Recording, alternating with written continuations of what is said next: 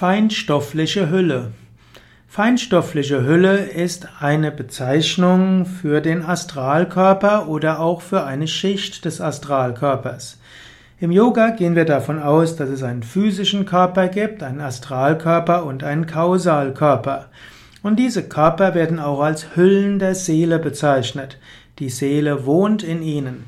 So ähnlich wie du ein Untergewand hast und dann eine Hose oder einen Pullover und eventuell darüber einen Mantel und vielleicht hast du auch noch äh, Strümpfe und darüber hast du Sandalen oder Schuhe. So hast du also verschiedene physische Hüllen. Und darüber hinaus hast du eben Körper als Hüllen. Hüllen der Seele. Die Seele braucht diese in dieser Welt, um in dieser Welt zu wirken, Erfahrungen zu machen, ihre Mission zu erfüllen aber es sind Hüllen. Und so gibt es die grobstoffliche Hülle und die grobstoffliche Hülle ist der physische Körper und es gibt verschiedene feinstoffliche Hüllen. Und zu den feinstofflichen Hüllen gehört zum Beispiel die Pranamaya Kosha, das ist die Energiehülle, dann die Manomaya Kosha, das ist die emotionale Hülle und die Vijnanamaya Kosha, das ist die intellektuelle Hülle, wo der Verstand, die Vernunft, der Wille und auch das Ich-Bewusstsein sind. All diese drei zusammen sind feinstoffliche Hüllen, denn sie gehören alle zum Feinstoffkörper, dem sogenannten Sukshma Sharira. Sukshma heißt feinstofflich oder subtil. Sharira heißt Körper. Und die drei Hüllen, die drei Koshas im Feinstoffkörper kann man bezeichnen als die feinstofflichen Hüllen. Manchmal spricht man auch nur von der Pranamaya Kosha als feinstoffliche Hülle.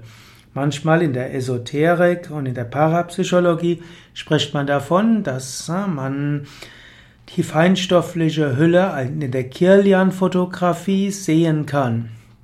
Das heißt, Kirlian-Fotografie oder Aura-Fotografie macht die feinstoffliche Hülle sichtbar. Hier ist mit feinstofflicher Hülle die Pranamaya Kosha bezeichnet. Und es gibt auch bestimmte Techniken, mit denen du die Aura eines Menschen selbst sehen kannst.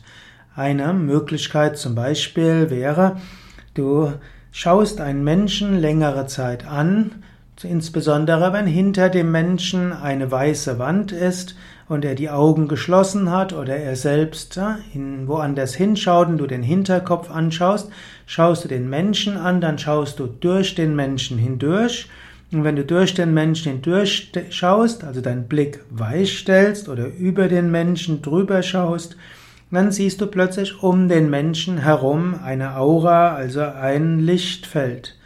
Nach einer Weile wird dieses Lichtfeld Farben bekommen und wird unterschiedliche Größe haben. Und mit etwas Übung kannst du lernen, dass die verschiedenen Farben mit bestimmten Gemütszuständen und Energiezuständen des Menschen korrelieren. Sehr, sehr viele Menschen können, wenn sie wollen, die Fähigkeit kultivieren, die Aura eines anderen zu sehen und damit die feinstoffliche Hülle eines anderen zu sehen. Natürlich kann man überlegen, ist es wünschenswert, das zu sehen? Ist es gut? Ist es vielleicht Eindringen in die Privatsphäre eines anderen?